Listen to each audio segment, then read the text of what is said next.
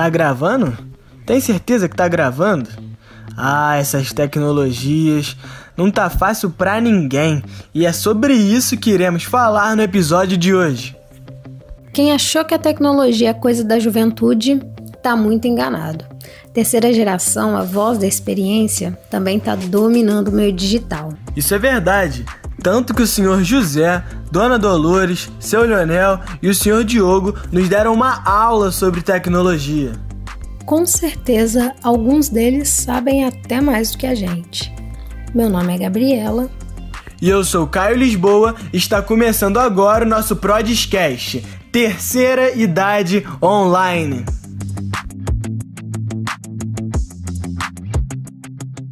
Mas vem cá, quando foi que essa geração largou o famoso radinho de pilha para navegar pela rede? O senhor José, de 74 anos, conta isso pra gente. Eu tive os primeiros contatos com a internet, com a internet não, com a informática, quando eu tinha é, 48 anos. A minha filha, na época, estudava tecnologia da comunicação e em 1994 a minha filha é, disse que estava precisando de um computador por causa dos estudos e tal. E na época, então, nós compramos um 486, se não me engano. E a partir daí eu passei a ter contato, então, com a internet. Aprendi a trabalhar com Word, com Excel. Comecei a interagir com a tecnologia da informação há muitos anos, mais precisamente nos anos 90. Hoje uso o computador para o trabalho e o celular com seus variáveis aplicativos para resolver as necessidades do dia a dia. E também participo de várias redes sociais, como WhatsApp, YouTube, Facebook, Instagram e LinkedIn. Aprendi sozinho, sempre fuçando até acertar. Em algumas dificuldades, peço ajuda ao Google e à minha filha Ana Luísa. Foi o que nos disse o senhor Diogo, que com seus 60 anos destacou também algumas dificuldades que teve com a tecnologia, o que também faz parte da realidade do senhor Leonel. Quando tenho alguma dificuldade, recorro aos netos. Acho que se eu tentar resolver, pode piorar o problema. Quando congestiona, e não consigo utilizar o Zap e Facebook, o que fazer? Imediatamente recorro aos netos. Desta forma, não tenho dificuldades. Também uso o notebook. Quando quero imprimir algum boleto e não consigo, também recorro aos netos. Tem, porque eu tive um AVC e tem dificuldade de liga é, celular. Mas ah, brincar eu tenho facilidade. Aos 75 anos, Dona Dolores teve que se reinventar após seu problema médico, tendo como refúgio jogos. Quem nos conta isso é sua filha Silvana, que acompanhou a mãe durante todo o processo. O AVC foi há três anos. E ela era muito dinâmica, né? Muito participativa, uma vida social intensa, de festa, batizado, casamento, aniversários, é, uma participação na igreja muito grande. E depois do AVC, ela teve limitações na perna direita, no braço direito e na fala. E ficou um pouco mais depressiva. E aí, com isto, é, limitou essas atividades sociais dela. E então ela, por exemplo, subir escada, andar, teve alguns episódios de cair na rua. Então, o AVC repercutiu nessa vida social.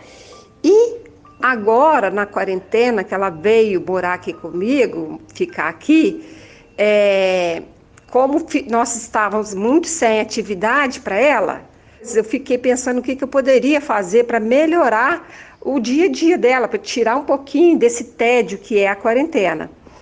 Então, eu tive a ideia dela começar a começar a baixar uns aplicativos de jogos, né? É, jogo da memória, é, esse Tetris, é, esses caça-palavras. E aí deu muito certo. Então, a utilização do celular com esses aplicativos de jogos foi agora, bem recente.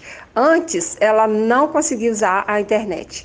Por falta, eu acho, até de um pouco de ansiedade.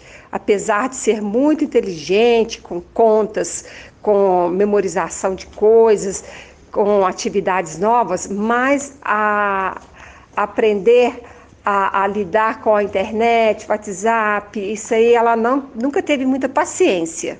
Além daqueles com dificuldade, temos aqueles que não conseguiram entrar nessa nova onda social, como o Sr. Geraldo, que aos 97 anos não usa de nenhuma dessas novas tecnologias. No período de isolamento social, muitos idosos encontram na internet um jeito de se manterem conectados com a família e com o mundo, sem saírem de casa. Isso se deve também ao tempo livre conquistado pela quarentena, como era o caso do Sr. Leonel, que aos 67 anos ainda trabalha. Quando trabalhava em indústria, o setor que trabalhava era administrativo, portanto, usava computador em quase todo o período de trabalho. Quando tinha alguma dificuldade, na empresa havia setor para solucioná-las.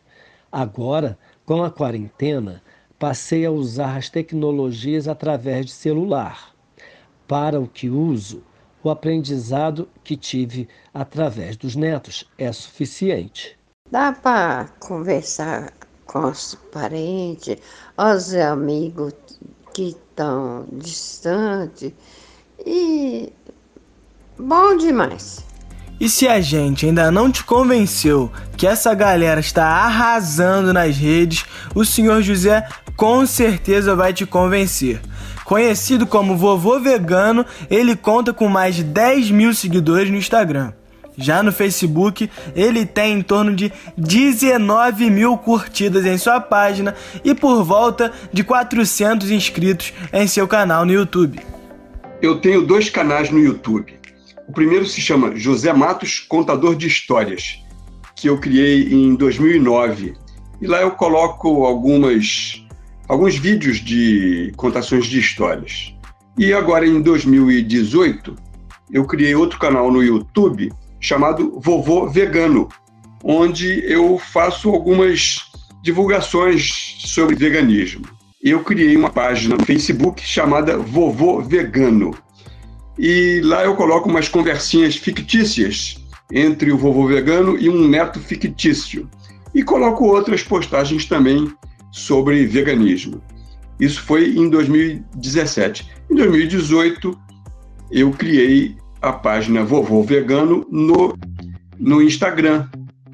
E será que eles sentem falta dos tempos mais antigos? Há poucas semanas mesmo, fui fazer uma arrumação aqui e peguei umas caixas de fotos antigas. Fiquei um tempão lá olhando aquelas fotos. É outra sensação você ver fotos é, no papel, né? fotos reveladas, do que você ver fotos na internet. Na internet a gente vai passando as fotos assim, vai passando, passando, passando. É, dificilmente se detém em uma daquelas fotos. Como trabalhava Há muitos anos, usando máquina de escrever, tive dificuldade na transição. Na época, achava melhor usando a máquina de escrever. Com o passar do tempo, percebi a diferença. O trabalho saía mais limpo, mais rápido e com menos erro. Acabei esquecendo a máquina de escrever. Ao final do tempo em que trabalhava, já não sentia mais falta. Mesmo assim, eles se divertem entrando nesse novo mundo e estimulam os que ainda não começaram a se aventurar. Traz muito benefício. Vou, ah, dá notícia, dá, aparece as pessoas, tudo de bom. Eu recomendo fortemente aos idosos que ainda não estão na internet que procurem entrar o quanto antes, peçam ajuda de filhos, netos, mas eu acredito ser importantíssimo, porque quando a pessoa estiver mais idosa ainda, a internet é um mundo, é um mundo. É, você pode é, visitar museus pelo mundo afora. Você pode assistir espetáculos de teatro, espetáculos de música pelo mundo afora sem sair de casa. Então, se a pessoa não está familiarizada com a internet, eu acredito que ela deve se, eh, se familiarizar o quanto antes. Pelo visto, a terceira idade está mais online do que nunca. E os nossos queridos vovôs e vovós nos provaram isso, mostrando que a antiga geração não perde em nada para a juventude. Não há idade para se tornar um grande influencer e até receber mimos. Afinal, sempre tem algo a ser descoberto na internet. Nosso episódio contou com a produção de Caio Lisboa, Carolina Rezende, Gabriela Soares, Carol Ferraz e Letícia Ferreira.